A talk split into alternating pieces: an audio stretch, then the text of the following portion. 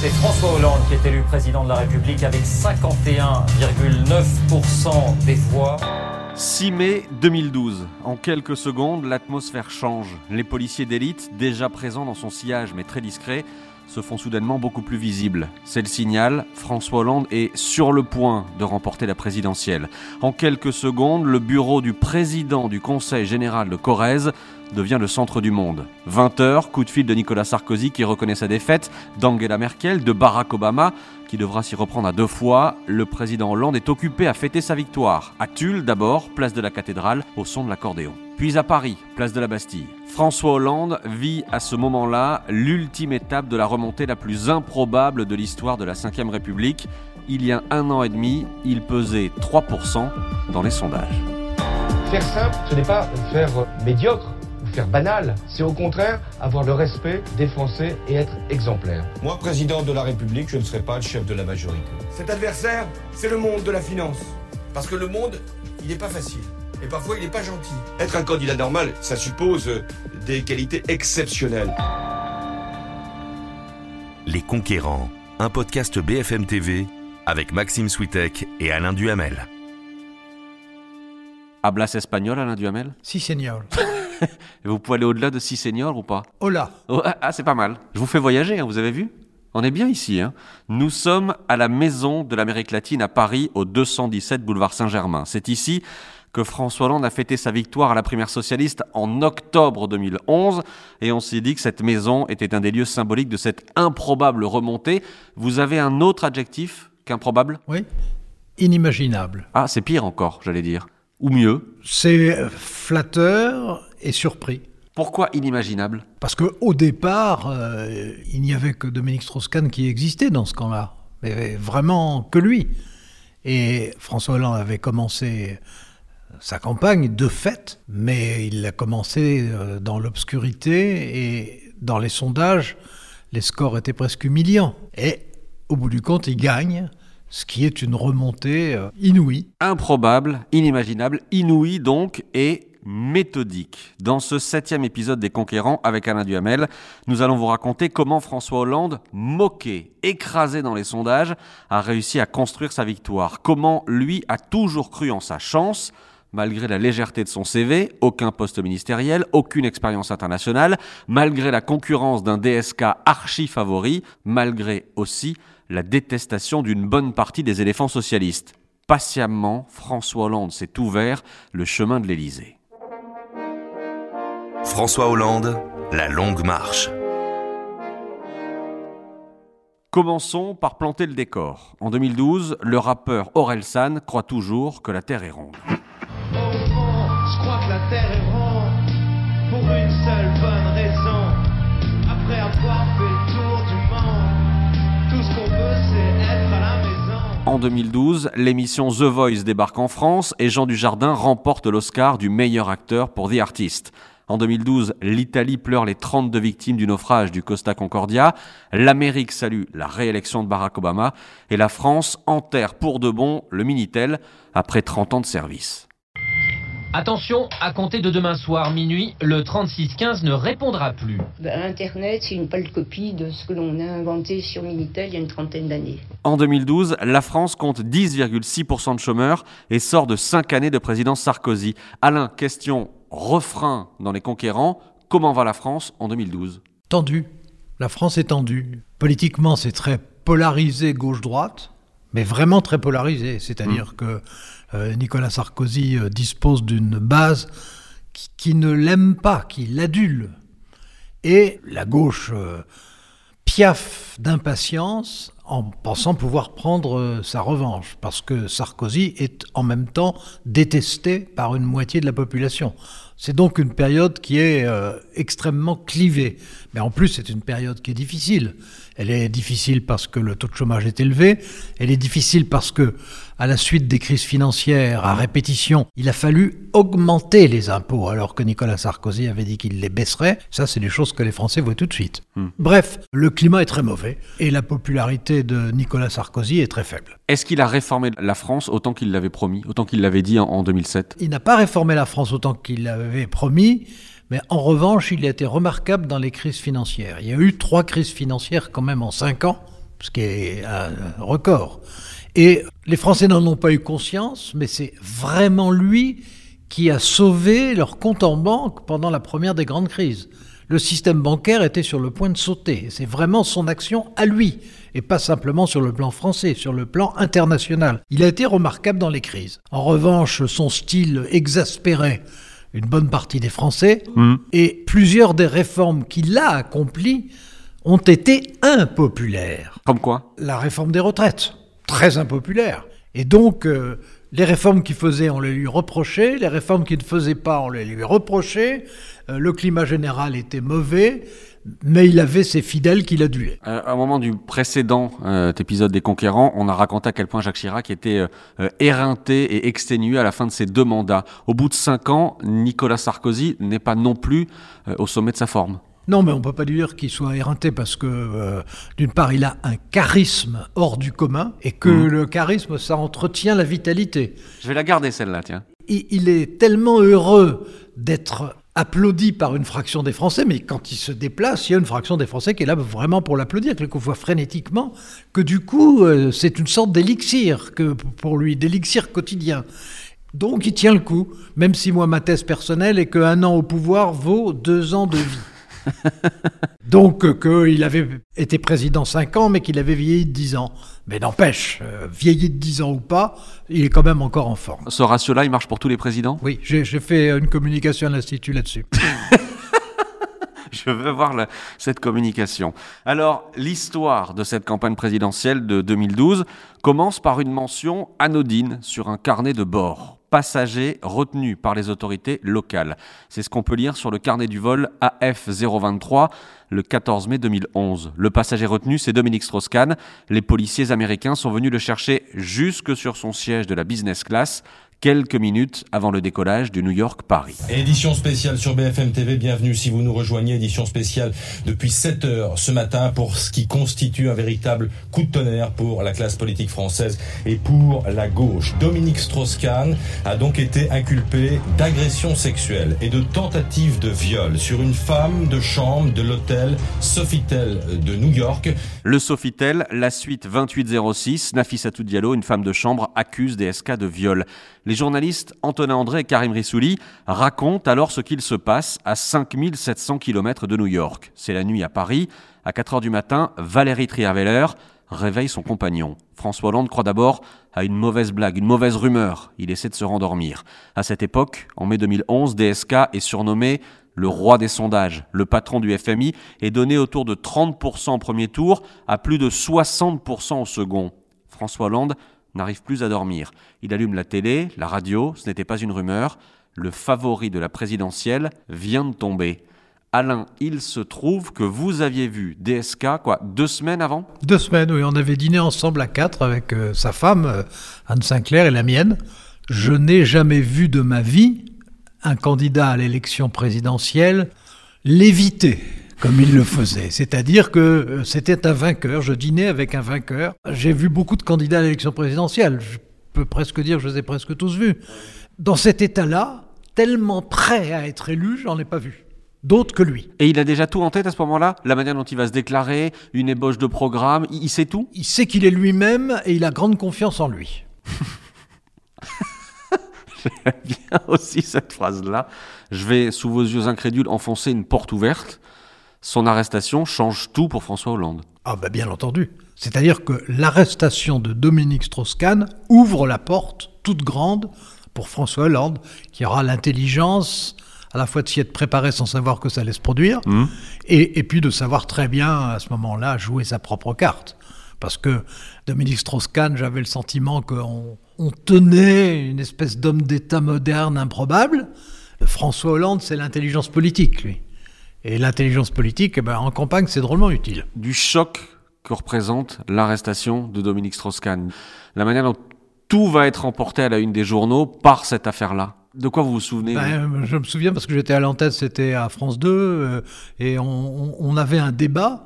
Pratiquement, on, on venait de l'apprendre. Et j'ai été suffoqué, j'ai été honnêtement euh, très déçu, on peut même dire désappointé. Hmm. Mais surtout, on s'est dit que brusquement, tous les raisonnements qu'on était en train de tenir sur l'élection présidentielle, mais pas simplement sur la gauche, sur l'élection présidentielle, étaient en train d'être bouleversés. Et à ce moment-là, qui va être le favori?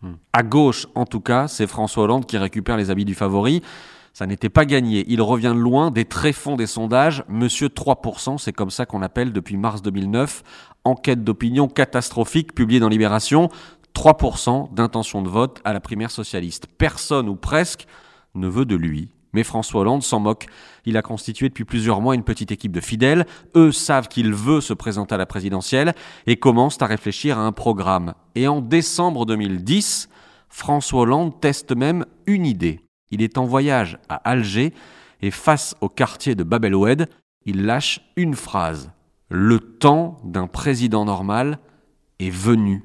Il avait déjà ça en tête. Ça prouve qu'il a beaucoup d'intelligence politique, mais qu'il n'a pas toujours autant de réalisme. Mais euh, l'idée d'un président normal, pour moi, c'est totalement antinomique avec ce qu'est la France et avec Mmh. ce que sont les Français. Les Français ont besoin d'un monarque euh, de préférence républicain dont ils puissent couper la tête. Ils veulent pouvoir décapiter celui qu'ils ont choisi. Parce que c'est deux fois un exercice démocratique. Qui peut faire ça au monde? À la fois se choisir un chef et puis ensuite n'avoir qu'une idée, c'est de le punir. Bon, mais on est français, voilà, on est différent. Donc, fin 2010, Bab el Oued. À ce moment-là, François Hollande, il n'existe pas dans la course à la présidentielle. Il est le seul, d'ailleurs, à imaginer qu'il peut être suivi par des journalistes en allant en Algérie, et il est le seul à croire qu'il peut être candidat à la présidentielle. Il a été évidemment très frustré de ne pas pouvoir être candidat en 2007. Il a été bien décidé à l'être. Il a été euh, le plus long premier secrétaire de l'histoire du Parti socialiste. 11 ans, personne n'a fait autant, pas même François Mitterrand. Il a une formation aussi de- de- d'homme de, gouvernement, même s'il n'a jamais été un gouvernement, parce que euh, François Mitterrand, pendant tout le temps où il était euh, euh, président de la République, réunissait le mardi matin un petit déjeuner, quatre personnes, le Premier ministre, le secrétaire général de l'Élysée et le premier secrétaire du Parti socialiste.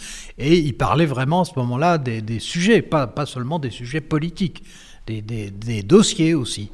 Et donc, il avait quand même cette expérience-là. Quand on a préparé ce podcast, vous disiez il faut à tout prix raconter à quel point il a été moqué. François Hollande, parce que c'est aussi quelque chose de particulier avec lui, surtout dans son camp. Ils sont très, très, très nombreux à s'être moqués de lui. Alors, euh, au fil des lectures, j'ai récupéré quelques surnoms Fraise des Bois, Flamby, Monsieur Petite Blague. Ça n'arrêtait pas. Euh, ce qui était le, le- le plus méchant, et qui était évidemment de Jean-Luc Mélenchon, capitaine de pédalo. Ah oui, c'est vrai. Je crois qu'on ne peut pas être pire. Mais c'est aussi parce que c'est un démocrate foncier qui accepte y compris le plus déplaisant. Cela étant, je n'ai pas souvenir d'un dirigeant de son rang qu'on ait moqué de cette façon euh, sous la Ve République. Et c'est et c'est parfaitement injuste. Mais vous hein. en avez parlé avec lui? J'en ai parlé, euh, je pas, pas comme j'en parle avec vous. Oui. Ça ne lui a évidemment pas fait plaisir, même s'il savait qu'il était plus intelligent que la plupart de ceux, pour ne pas dire la totalité, de ceux qui euh, le tournaient en dérision. Alors, à quoi tient une candidature à la présidentielle? Dans le cas de François Hollande, à vraiment pas grand-chose. Le 27 mars 2011, il attend dans son bureau du Conseil général les résultats des élections cantonales. Si la gauche l'emporte en Corrèze, il restera président du département et pourra viser plus haut. S'il perd, ce sera terminé. Tout va se jouer dans le petit canton d'Aigurande. Et le match est serré. Au bout du bout du dépouillement, victoire du candidat d'hiver gauche. François Hollande garde la majorité en Corrèze. Et quatre jours plus tard, depuis le Conseil général, il annonce sa candidature à la primaire socialiste. Ici, à Tulle, devant vous, mes amis, j'ai décidé de présenter ma candidature à l'élection présidentielle à travers la primaire du Parti socialiste. Alors là, Alain Duhamel, François Hollande se lance à l'assaut de la primaire, mais il y a du lourd face à lui. À ce moment-là, il y a encore DSK, qui sera bientôt hors jeu, on l'a raconté. Il y a Martine Aubry, il y a Ségolène Royal, il y a Manuel Valls, il y a Arnaud Montebourg. C'est costaud face à lui. Il n'est pas le plus mal placé de tout cela, hein, à aucun point de vue, euh, ni intellectuellement, ni en expérience, euh, peut-être en popularité, parce que d'autres sont plus populaires que lui. Mais euh, d'une part, c'est un opiniâtre, ça c'est son côté mitterrandien. Ensuite, euh, il s'est préparé depuis longtemps, c'est-à-dire qu'il il a calculé la façon dont les choses pouvaient se passer. Bon, il y avait l'inconnu DSK, évidemment. Mais il n'empêche, je pense qu'il il croyait possible de pouvoir battre DSK dans les primaires. Et son mélange d'opiniâtreté et d'intelligence politique, eh ben, ça lui a permis de démentir tout ce que disaient ceux qui le tournaient en dérision qui se sont retrouvés avec un président. Et il y a eu ce pacte, le pacte de Marrakech, qui a été euh, conclu d'une certaine manière entre DSK, Fabius, Martine Aubry pour empêcher euh, notamment François Hollande et puis pour euh, essayer oui, de l'empêcher. Vous n'y croyez pas ça? Si s'il s'agit de dire qu'étaient réunies trois personnes qui pensaient du mal de lui et qui avaient envie de lui compliquer les choses, bah, oui. c'est un début de pacte. Oui, oui. non, mais ça, oui.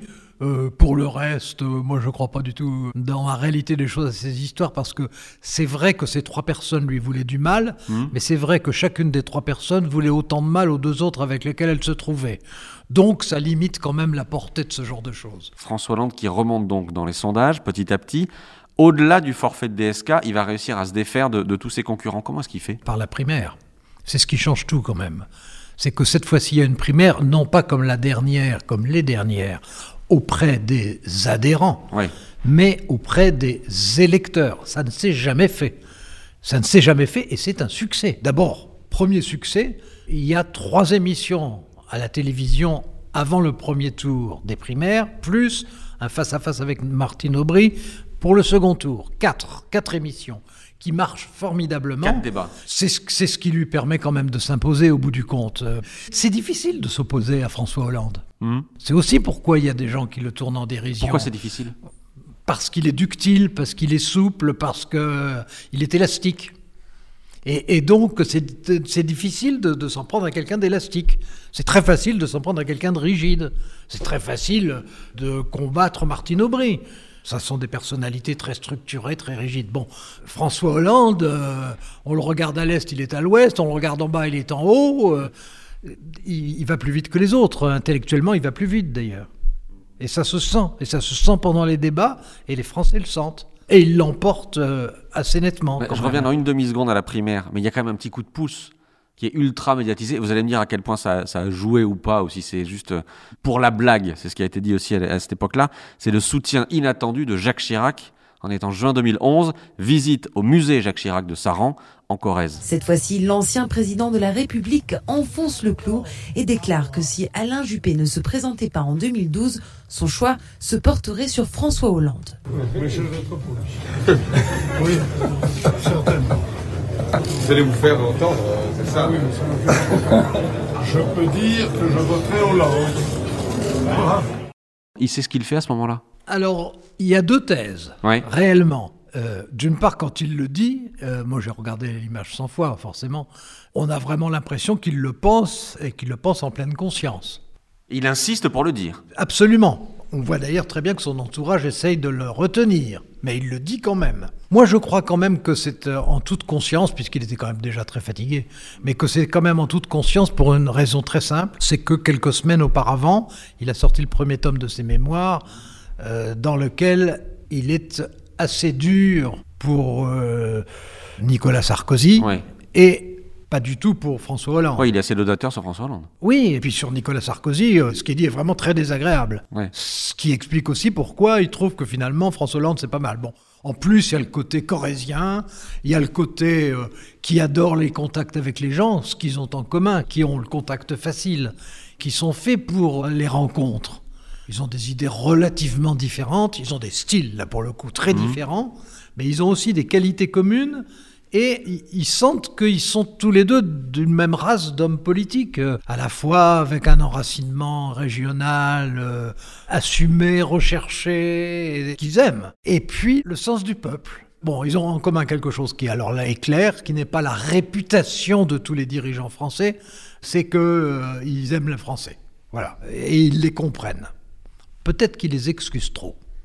Ça, c'est autre chose. Juste, vous disiez qu'il y a deux thèses. Première thèse, Jacques Chirac fait ça en conscience et a vraiment envie de dire qu'il va voter pour François Hollande. L'autre thèse, c'est ce qui est dit le lendemain dans une dépêche AFP, où l'entourage de Jacques Chirac, visiblement, euh, essaie d'amoindrir la portée de ce qui a été dit par le président Chirac, et où on explique que c'était de l'humour corrézien. L'autre thèse, en réalité, c'est il est trop fatigué, donc il n'a pas tout à fait conscience de ce qu'il dit. Mais c'est la thèse à laquelle je ne crois pas. Ce coup de pouce de Chirac, d'une certaine manière, ça aide François Hollande Ah oui, bien sûr. Oui. Ça l'aide, c'est pas tellement que les, les électeurs de Chirac vont se ruer vers François Hollande.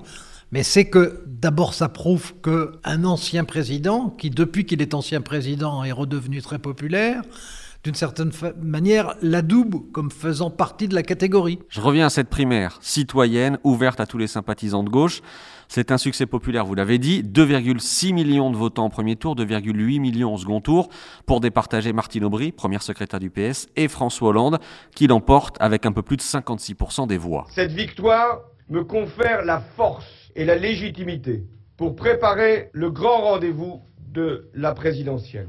On est donc en octobre 2011 et le Parti socialiste a donc euh, son candidat. Alain, d'habitude c'est moi qui vous demande quel est le moment clé de la campagne, là je vous l'impose. Oui, vous êtes de plus en plus direct. oui, c'est mon côté autoritaire. Le Bourget, ça vous va comme moment clé? Ah bah oui, ça y a aucun doute. Allez, on y va. Vous Une image. Aucun mérite. Une image. Une image, d'abord, les socialistes rassemblés. En ce 22 janvier 2012, le hall 1 de l'espace du Bourget est plein à craquer, 20 000 personnes, et au premier rang, tous les ténors du PS, quelques anciens, Mauroy, Fabius, Cresson, Jospin, tous les ténors, et notamment ceux qui n'aime pas François Hollande. La photo d'union est parfaite, ou presque. Ségolène Royal est furieuse. Pas une seule image de l'ex-compagne du candidat dans le clip qui retrace l'histoire du PS. Pas une image d'elle, malgré sa place en finale de la présidentielle 2007. Yannick Noah chauffe la salle. François Hollande entre en piste. Discours ferme sur la sécurité, sur la maîtrise des dépenses publiques. Quand arrive la phrase, celle qui va emporter la salle et faire entrer ce discours dans les annales. Dans cette bataille qui s'engage, je vais vous dire qui est mon adversaire. Il n'a pas de nom, pas de visage, pas de parti. Il ne présentera jamais sa candidature. Il ne sera donc pas élu. Et pourtant, il gouverne. Cet adversaire, c'est le monde de la finance. C'est un poil caricatural, mais ça marche. Alors, ça n'est pas du tout un poil caricatural, c'est complètement caricatural. Il y a deux raisons. La première, qui est la plus immédiate, c'est qu'il y a une montée de Mélenchon dans les sondages à ce stade-là de la campagne, et que François Hollande peut-être surestime ou peut-être pressant qu'il y a un risque de ce côté-là, non pas que Mélenchon le dépasse, mais que Mélenchon lui prenne les voies nécessaires. Il faut éteindre l'incendie Mélenchon. Et donc, il durcit le ton. D'autre part, il y a le souvenir très fort chez François Hollande du fameux discours de François Mitterrand qui, à propos de l'argent, tient des propos exactement euh, parallèles à ceux de François Hollande à propos de la finance. Et on voit bien que c'est la même chose. Alors simplement, sur le fond, une formule fait une campagne. Et en l'occurrence, cette formule fait sa campagne. Et cette formule ne correspond pas à sa campagne. Il a fait une campagne mitterrandienne, c'est-à-dire une campagne à la fois de terrain et dans la réalité des choses social-démocrate. Et puis là, brusquement, il prend un ton sur ce passage-là, presque mélanchonien. Il passe d'une campagne social-démocrate à une campagne radicalement sociale. Et, ça colore complètement la fin de sa campagne. C'est vraiment un changement de ton et un changement de perception chez les gens mais c'est aussi à l'origine de ces malheurs de président. Oui, mais avant le malheur du président, il y a le bonheur du candidat. Ce discours-là, il fait le bonheur du candidat Hollande. Absolument. Mais le bonheur du candidat fait le malheur du président. C'est exactement ma thèse. Ce discours, ce meeting, qu'est-ce qu'il change? Dans la perception Il donne l'illusion que le peuple de gauche s'est retrouvé, que de nouveau, comme à la période de 81, pas ensuite, mais comme la campagne de 81, brusquement, il y avait un homme, en plus un très bon orateur. Euh, François Hollande, on n'a peut-être pas encore eu l'occasion de le dire, mais c'est un très bon orateur. On, revoit quelqu'un qui, par la magie, peut-être démoniaque, euh, d'une phrase, arrive brusquement à provoquer une ferveur que la gauche n'avait pas connue depuis 1981. Or, on est en 2012.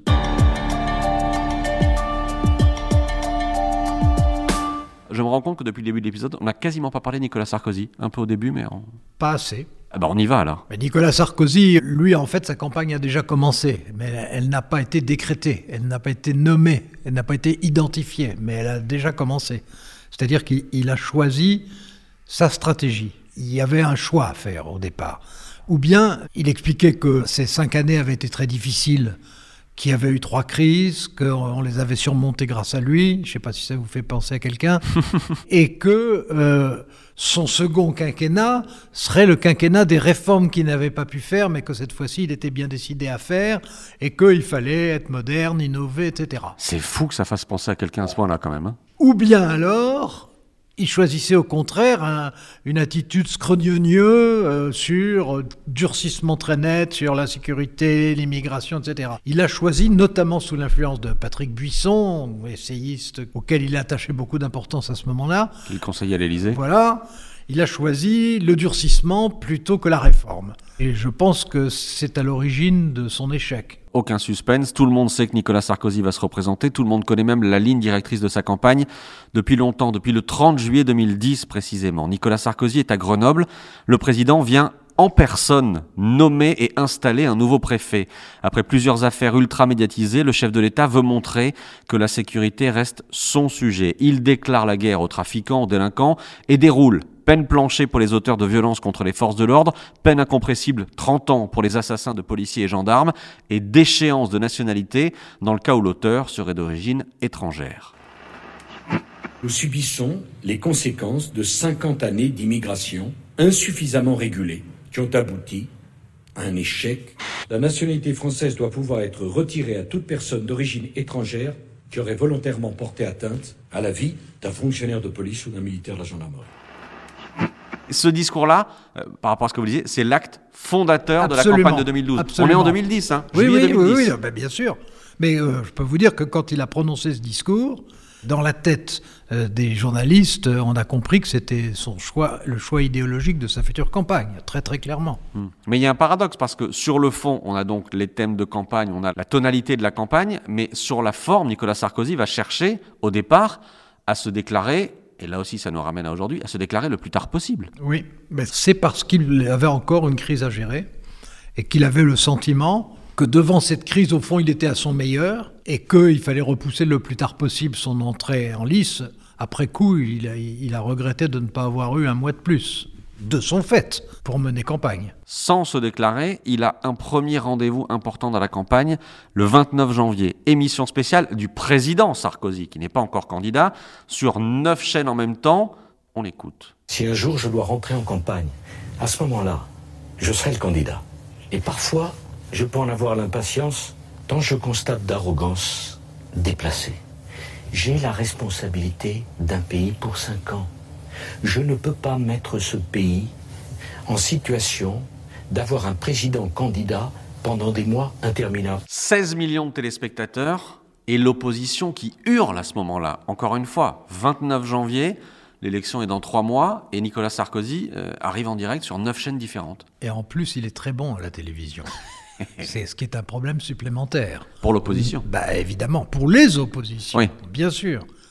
Parce que c'est une de ses caractéristiques. Autant euh, François Mitterrand avait appris lentement la télévision, autant Jacques Chirac détestait être à la télévision, autant Nicolas Sarkozy à la télévision, c'était euh, l'adolescent devenu la vedette qu'il rêvait d'être. Mais euh, lui, à la télévision, comme disent les adolescents, il s'éclate. Et il a une présence incroyable, il a une rapidité incroyable, il, a une vitalité. Avec lui, on est sûr qu'on ne s'ennuie pas à la télévision. Et donc, non seulement il mobilise toutes les chaînes possibles et imaginables, mais en plus, il est bon. C'est doublement inégalitaire. Nicolas Sarkozy veut montrer qu'il gouverne jusqu'au bout, sauf que les sondages sont très mauvais pour lui. Il a la pression. Début février, Nicolas Sarkozy donnait perdant à tous les coups contre François Hollande. La droite a eu beau essayer de, de minimiser l'élan du discours du Bourget. Ça ne prend pas. La dynamique est à gauche. Alors, le 15 février, Nicolas Sarkozy répond oui à la question de Laurence Ferrari au 20h de TF1. Oui, je suis candidat à l'élection présidentielle. Depuis quand avez-vous pris cette décision? Depuis plusieurs semaines. C'est une décision lourde de sens. C'était pas automatique. Travail, responsabilité, autorité. Nicolas Sarkozy explique qu'il veut s'appuyer sur ces trois piliers pour sa campagne. Il y a un problème, ce sont exactement les mêmes mots qu'en 2007. C'est un problème. C'est un problème. La fois précédente, il était arrivé à inventer un enthousiasme autour de thèmes qui, parce qu'ils étaient hyper volontaristes, apparaissaient comme très différents de la fin du quinquennat de Jacques Chirac. Et, et cette fois-là, il n'arrive pas du tout à, à, réveiller le même enthousiasme parce qu'il a gouverné cinq ans, parce que les temps ont été très durs, parce qu'il a dû faire effectivement, là il n'y est pour rien, mais il n'empêche que ça pèse terriblement, euh, faire face à trois crises, euh, à mener une politique, une politique difficile, et du coup, les mêmes mots qu'il utilise n'ont pas le même sens. Les mêmes mots étaient une espérance cinq ans avant, et là deviennent une fatalité. C'est exactement l'inverse. Dès le lendemain de sa déclaration de candidature, ses équipes organisent un premier meeting. Ce sera à Annecy, en Haute-Savoie. Pour rattraper le retard dans les sondages, il faut sans cesse créer l'événement, rajouter des meetings, 44 au total. Les équipes ont du mal à suivre, les finances sont très vite dans le rouge, mais on ne le saura que bien plus tard. Ce sera l'affaire Big Malion. Lui pense qu'il remonte la pente. C'est vrai que ces meetings scandent la pente, que les meilleurs passages sont repris et tournent, et que c'est son issue de secours. Et du coup, il les multiplie. Alors, euh, franchement, à l'époque, je me dis que ça coûte cher. J'étais loin d'imaginer qu'il y avait un, un, financement insuffisant. Hein. Euh, on ne publiait pas les comptes du candidat jour après jour. On apprend tout ça après, hein, quand les deux commissions qui doivent vérifier les comptes, etc., euh, rendent leur verdict. Mais ça, c'est après. Ce serait réducteur de parler de cette campagne comme d'un duel attendu entre Sarkozy et Hollande. Et les oui. autres et Marine Le Pen, par exemple bah Justement, Marine Le Pen, elle, elle a hérité du Front National, euh, si j'ai bonne mémoire, en janvier 2011. Mmh. Donc c'est elle qui devient le président du Front National. C'est sa première campagne. Elle est jeune. Elle doit avoir 44 ans, je crois, à ce moment-là. Bon, je l'ai interrogée euh, plusieurs fois. Elle est euh, très cassante, en tout cas quand on lui tient tête. Elle est à cette époque-là impétueuse. Elle est très rigide. Euh, elle n'a aucune culture de gouvernement, mais en revanche, elle a beaucoup de recettes de politique. Et à ce moment-là, c'est le populisme nationaliste classique, c'est-à-dire tout ce qu'elle a essayé d'estomper depuis. Mais à l'époque, elle l'assume complètement, elle assume tout, dans tous les domaines. Et tout ce sur quoi elle est revenue, euh, l'Europe, l'immigration qu'elle a nuancée, euh, tout. La, les retraites, tout a été modifié. Mais à cette époque-là, c'était une structure en béton mais en, en, en, béton efficace, pas euh, en béton borné, euh, en béton redoutable. Et le fait est qu'à l'arrivée, elle fera un score supérieur à celui de son père. Il y a un autre personnage qui rôde en coulisses depuis quelques années, enfin depuis pas mal d'années même, et qui là éclate au grand jour, c'est Jean-Luc Mélenchon. Oui, alors Jean-Luc Mélenchon, c'est sa première euh, grande apparition politique, publique, électorale. C'est un personnage qui a toujours été pas à l'aise au Parti socialiste, qu'il a quitté, il a fondé le petit parti de gauche, il a été ensuite investi par le Parti communiste, qui s'en est repenti par la suite. C'est un, orateur extraordinaire. C'est un homme qui a une grande culture littéraire, pas du tout économique, mais pas du tout du tout. Mais littéraire, oui, c'est quelqu'un qui euh, harangue, qui enthousiasme les foules, qui les entraîne. C'est un orateur à l'ancienne, je veux dire, c'est un orateur pour le coup à la Jaurès. Bon, un Jaurès teigneux. Euh, un Jaurès désagréable, mais un Jaurès. Et pendant cette campagne, il arrive, alors il, est insupportable vis-à-vis -vis des autres, il est d'abord méprisant vis-à-vis -vis de ses adversaires, en particulier s'ils sont de gauche, mais en règle générale, d'ailleurs, il est méprisant avec le reste du monde, ce qui pour un humaniste, pour un humaniste est un peu caricatural, hein, mais c'est quand même comme ça. Avec les journalistes, vous avez bien raison de le dire. D'ailleurs, ils ne s'en cachent pas. Mmh. Bon, euh, mais il arrive, par exemple, à la Bastille avec un discours incroyable et à faire venir un cortège de dizaines de milliers de personnes. On n'a jamais vu ça en politique depuis, euh, je vais dire l'an 40, mais c'est une mauvaise référence. 18 mars, la Bastille, cri de ralliement résistance. Nous sommes le cri du peuple, des ouvrières et des ouvriers précarisés, méprisés, humiliés, abandonnés. Nous sommes le cri du peuple. Mais ça, c'est lui. D'abord, il a publié un livre qui s'appelle Qui s'en aillent tous. Bon, qui, qui, voulait dire ce qu'il ce qu pensait des autres. Et, et ensuite, il, il est dans Je suis le cri du peuple. Je suis la révolte du peuple. Et je suis le peuple. Il n'a pas encore dit à ce moment-là, je suis la République, la République c'est moi, mais c'est déjà le peuple c'est moi. Et euh, ça impressionne. Et comme il arrive finalement à un score qui est autour de 11%, donc on peut dire qu'il a réussi une percée et que c'est le meilleur score de la gauche de la gauche depuis Georges Marchais en 1981. C'est donc euh, c'est une performance. Et je, note que dans cette campagne de 2012, il y a les ferments de 2017, de 2022, avec, encore une fois, les personnages de Le Pen et Mélenchon. Absolument. Cette fois-ci, ce qui manque, c'est François Bayrou, mais qui, à l'époque, en revanche, joue un rôle important, puisque, au fond, les presque 10%, 9% de voix qu'il obtiendra, ce sont justement les voix du centre et de la droite modérée que Nicolas Sarkozy n'aura pas en raison de la ligne stratégique qu'il a choisie. Dans les sondages, le duel Sarkozy-Hollande était tout de même annoncé. Il se confirme dans les urnes, 22 avril. Résultat du premier tour. Voilà, il est 20h et les deux candidats qui seront présents au second tour sont François Hollande qui totalise 28,6% des suffrages, Nicolas Sarkozy qui arrive donc en seconde position avec 27% des suffrages. Nicolas Sarkozy, d'une certaine manière, il réussit à limiter la casse. Au soir du premier tour, il n'a que 500 000 voix de retard sur François Hollande. Les sondages, un mois, deux mois avant, prédisaient largement pire. Absolument. On parlait de naufrage. Et finalement, c'est pas du tout un naufrage parce que il a mené une campagne hallucinante. Il, en avait déjà mené une la fois d'avant. Mais justement, ça prouve bien qu'il n'était pas au bout de ses forces. Il mène une campagne euh, hyper spectaculaire. Euh, bon, ce que j'appelle une campagne à l'américaine. Euh, c'est-à-dire que euh, ce sont des meetings immenses avec une musique assourdissante mais bien choisie, avec euh, une connaissance, un professionnalisme des images, avec une mise en scène. C'est hollywoodien, mais c'est hyper professionnel et il les enchaîne sur un rythme frénétique, je dirais de plus en plus frénétique, et avec quand même à la fois cette inspiration et puis cet excitant qu'est sa remontée dans les sondages, parce qu'il remonte dans les sondages. Et, l'idée selon laquelle il, pourrait arriver à se retrouver à hauteur de François Hollande dans le duel final, ça ne paraît pas non plus une, une absurdité.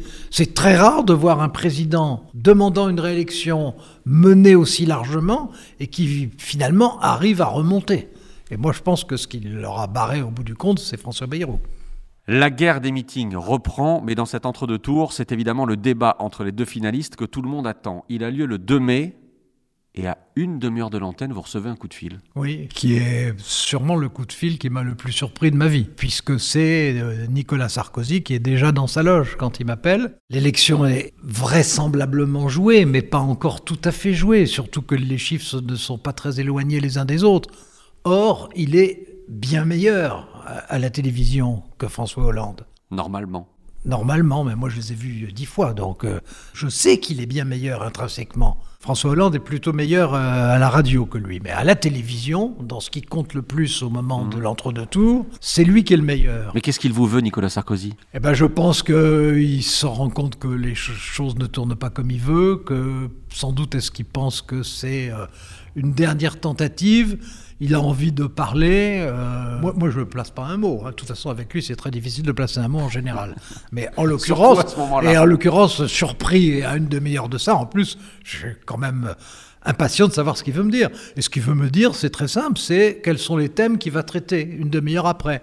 Et il me dit pas ça pour qu'entre-temps, j'aille dire à l'antenne, euh, voilà ce qu'il va vous dire. C'est trop tard. C'est trop tard, et puis en plus, c'est pas mon genre. Mmh. Donc, ça, ça vous honore. Euh, je ne sais pas, mais j'aime mieux expliquer ce qui s'est passé que de dire ce que je me suis engagé à ne pas dire. Là, il allait de soi que c'était pour moi et que c'était pas pour que j'aille raconter ça au monde entier. Mais il cherche à se rassurer? Je pense que d'une certaine façon, je lui sers involontairement et sans en être candidat d'exorciste, qui se dit qu'en m'expliquant euh, les thèmes qu'il va utiliser, du coup, quand il les utilisera, il les utilisera mieux. Je pense qu'il y a quelque chose de ce genre. Et en même temps, moi, quand j'entends ça, eh ben, il, a une, il, a une, voix euh, posée, hein, mmh. toujours énergique.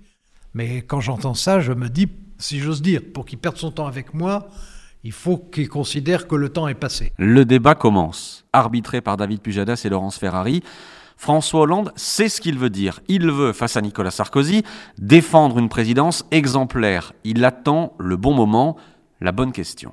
François Hollande, quel président comptez-vous être? François Hollande sait ce qu'il veut dire, mais il ne sait pas encore comment. Un président qui, d'abord, respecte les Français, qui les considère. Un président qui ne veut pas être président de tout, chef de tout, et en définitive responsable de rien. La première phrase est un peu convenue, mais en la disant, lui vient une idée, la formule qui va faire basculer le débat. Moi, président de la République, je ne serai pas le chef de la majorité. Moi, président de la République, je ne traiterai pas mon Premier ministre de collaborateur. Moi, président de la République, je ne participerai pas à des euh, collectes de fonds pour mon propre parti. Moi, président de la République, je ferai fonctionner la justice de manière indépendante. 15 fois. François Hollande va répéter 15 fois cette formule. L'anaphore dure plus de 3 minutes. Nicolas Sarkozy lève les yeux au ciel. Personne ne le voit. Aucun plan de coupe n'est autorisé. Le président sortant n'ose pas couper la parole à son adversaire, de peur de paraître brutal. Alors il attend que ça se termine. Nicolas Sarkozy passif. Si j'ose dire, c'est la logique du coup de téléphone. C'est que Nicolas Sarkozy, euh, cinq ans avant, aurait bondi comme un tigre à la fin de la première phrase.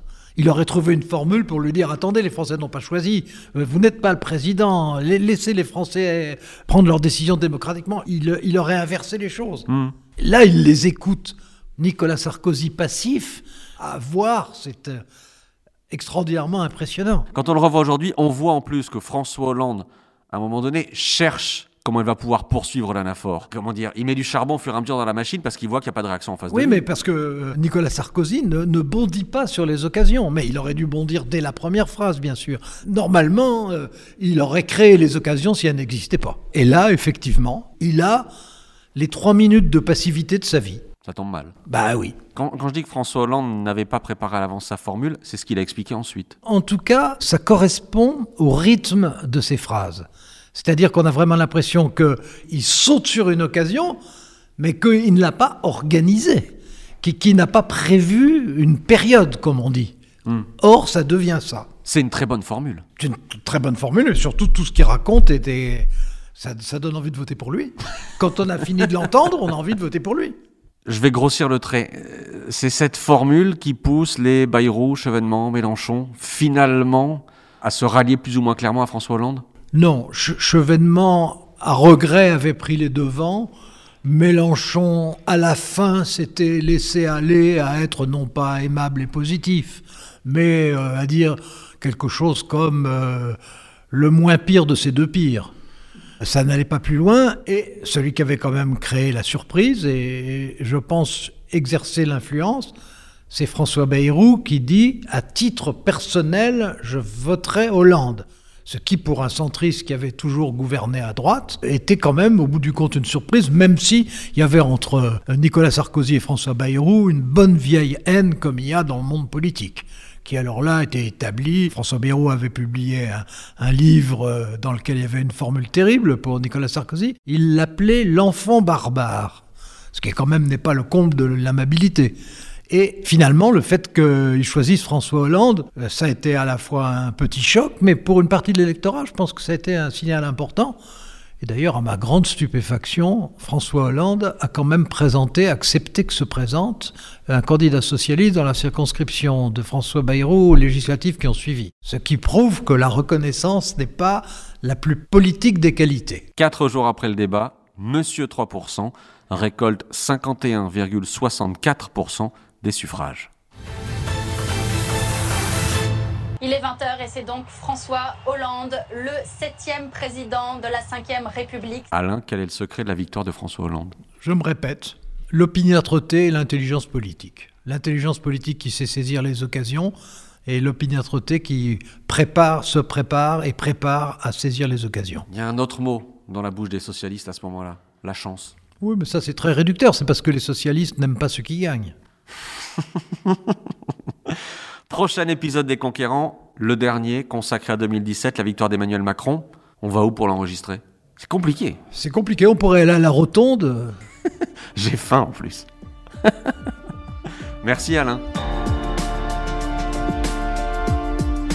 Vous venez d'écouter Les Conquérants, un podcast BFM TV à retrouver sur le site et l'application et sur toutes les plateformes de streaming. Si cet épisode vous a plu, vous pouvez vous y abonner et lui laisser une note.